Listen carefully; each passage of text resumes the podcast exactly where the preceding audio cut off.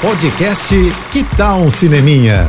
Dicas e curiosidades sobre o que está rolando nas telonas, com Renata Boldrini. E tem cineminha épico esse fim de semana nas telas. Estreia a superprodução Napoleão. O filme é dirigido pelo Ridley Scott, que comandou outro épico, né? Gladiador, e traz como protagonista o vencedor do Oscar, Joaquim Phoenix, que por sua vez, né, gente, já tinha vivido o imperador romano Cômodos em Gladiador também.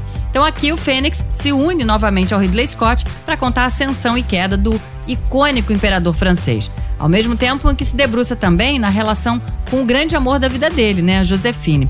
E como é de se esperar em filmes épicos do Ridley Scott, tem cenas grandiosas de batalhas e ele não deixa por menos dessa vez não. Numa dessas cenas mais emblemáticas do filme, o diretor usou nada menos que 11 câmeras gravando ao mesmo tempo. Ele disse que rodou todo o filme em apenas 61 dias e que é muito pouco, né, para esse tipo de produção desse tamanho assim. Mas, segundo ele, só conseguiu porque ele não fica refazendo os takes, como é comum nas filmagens também. Então, assim, agilidade total com ele, né?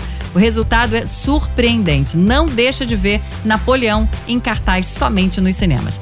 É isso. E se quiser mais dicas ou falar comigo, me segue no Instagram, arroba Renata Boldrini. Tô indo, mas eu volto. Sou Renata Boldrini, as notícias do cinema.